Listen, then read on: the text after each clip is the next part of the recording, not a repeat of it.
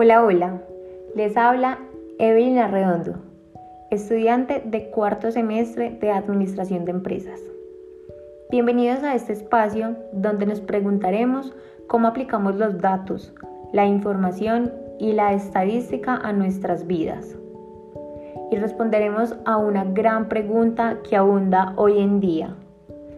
¿Realmente la información personal es segura?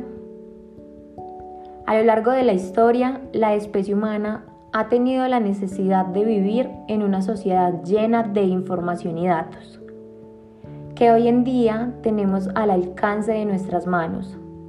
Nos ha permitido a todas las personas, sin importar el grado de estudio, tomar decisiones constantemente.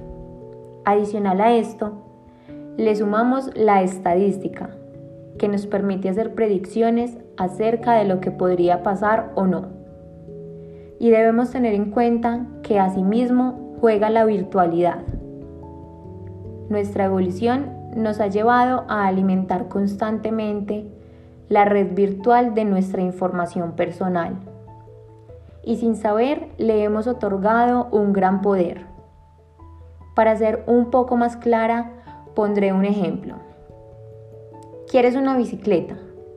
La buscas en tu navegador e inmediatamente te aparecen ofertas o publicidad sobre esa bicicleta en tus redes sociales.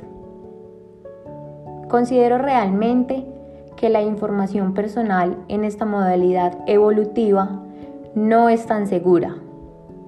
Todo el tiempo saben dónde estás, con quién estás, qué quieres, qué estás buscando cómo te sientes y otras preguntas más. Y buscan intervenir u orientar tus decisiones por un medio estadístico gigante que recolecta datos para generar posibles soluciones, entre comillas, a tus problemas. Chao, chao.